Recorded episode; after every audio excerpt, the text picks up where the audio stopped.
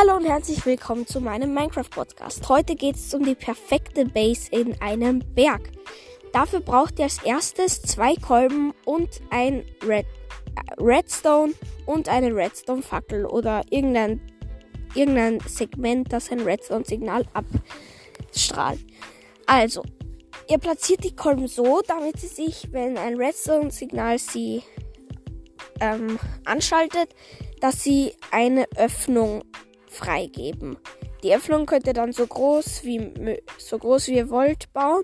Passt aber auf, dass ihr nicht den Berg kaputt macht.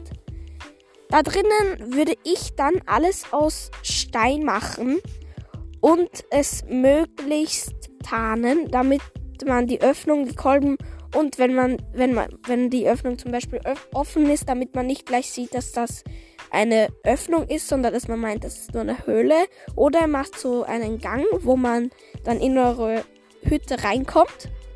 Und die sieht noch aus wie eine Höhle. Dann geht man da zum Beispiel eine Kurve und dahinter ist da alles zum Beispiel mit weißem Beton ausgekleidet. Da drin könnt ihr da das dann gestalten, wie ihr wollt. Aber am besten ist es, wenn ihr den Raum mit Nether-Portal und mit dem Verzauberungstisch nicht neben eurem Bett platziert, da aus dem Nether vielleicht ähm, na, Viecher rauskommen können und euch dann vielleicht während ihr schlaft killen oder so. Ja, und der Verzauberungstisch, das sieht dann einfach nicht geil aus, wenn das neben dem Bett steht. Das sieht dann cool aus, wenn es so in dem Keller zum Beispiel steht. Ja, da könnt ihr den Verzauberungstisch hinmachen. Äh, natürlich müsst ihr das nicht, das sieht dann nur cooler aus. Ja, ähm, dann könnt ihr vielleicht noch so eine Dachluke machen, wo ihr im Fall einer Zombie-Apokalypse flüchten könnt. Ja, das könnt ihr dann so gestalten, wie es euch gefällt. Und dann kann man da natürlich auch noch eine Mine runtergraben, die dann so schön auskleiden und vielleicht eine Eisengolem fahren. Das habe ich schon mal gemacht. Da muss man einfach ein paar ein es dunkel machen in einem kleinen Abschnitt, von wo es natürlich geschlossen ist, damit die Zombies da nicht raus können.